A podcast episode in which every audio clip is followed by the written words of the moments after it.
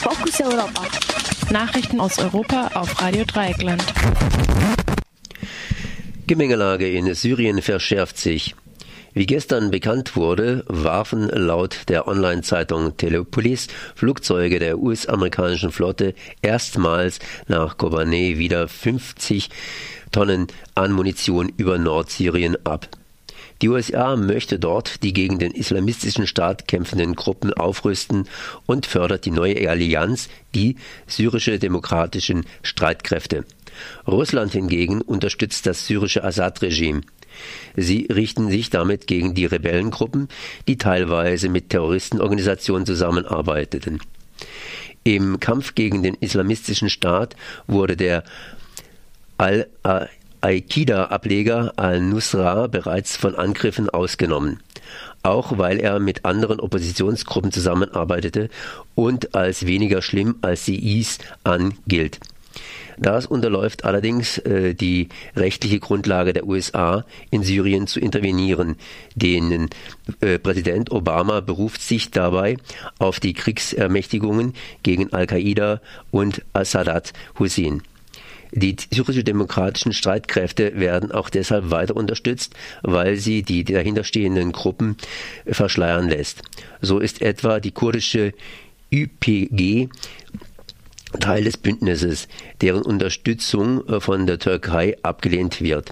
Außerdem warf Amnesty International der YPG Menschenrechtsverletzungen vor, also YPG. EU-Staaten zahlen geplante Flüchtlingshilfe nicht. Die EU-Staaten kommen den eingegangenen Zahlungsverpflichtungen für die Hauptflüchtlingsgebiete nicht nach. Beim Brüsseler Sonderflüchtlingsgipfel im September hatten sich die EU-Staats- und Regierungschefs dazu verpflichtet, für den Treuhandfonds Afrika zur Bekämpfung von Fluchtursachen 1,8 Milliarden Euro zu zahlen. Bisher wurden 24,3 Millionen zugesagt.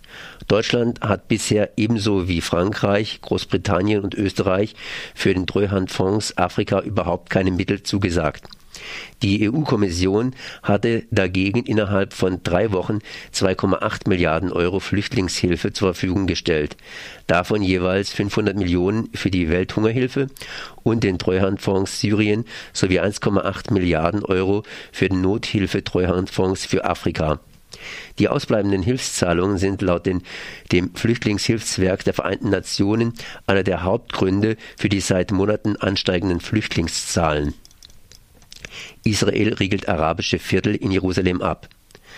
Seit Wochen nimmt die Gewalt in Israel und Palästina wieder zu. Nachdem gestern bei Angriffen von Palästinensern mindestens drei Israelis gestorben sind, beschloss nun das israelische Sicherheitskabinett, den arabischen Viertel in Ostjerusalem abzuriegeln. Premier Netanyahu hatte bereits zusätzliche Maßnahmen angekündigt.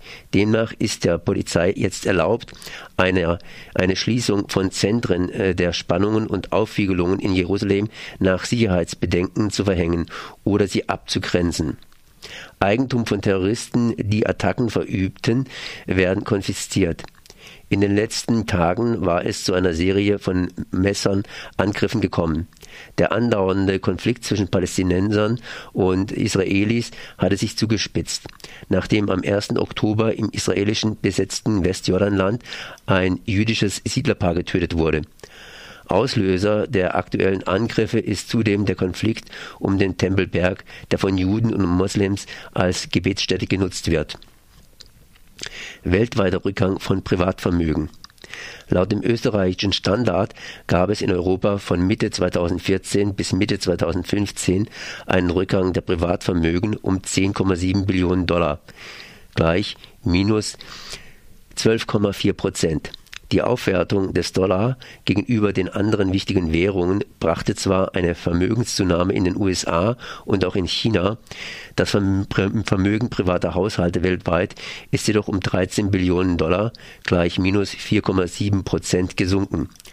Das Durchschnittsvermögen liegt heute weltweit bei 52,400 Dollar und ist damit um 6,2 Prozent geringer als 2014. Um zu äh, den, reichsten 50 Prozent der Menschen zu gehören, muss eine Person nach Abzug aller Schulden gerade einmal ein Vermögen von 3.210 Dollar besitzen. Angesichts Andererseits hält das oberste Prozent der Vermögensbesitzenden 40, 50,4 Prozent des Gesamtvermögens aller privaten Haushalte.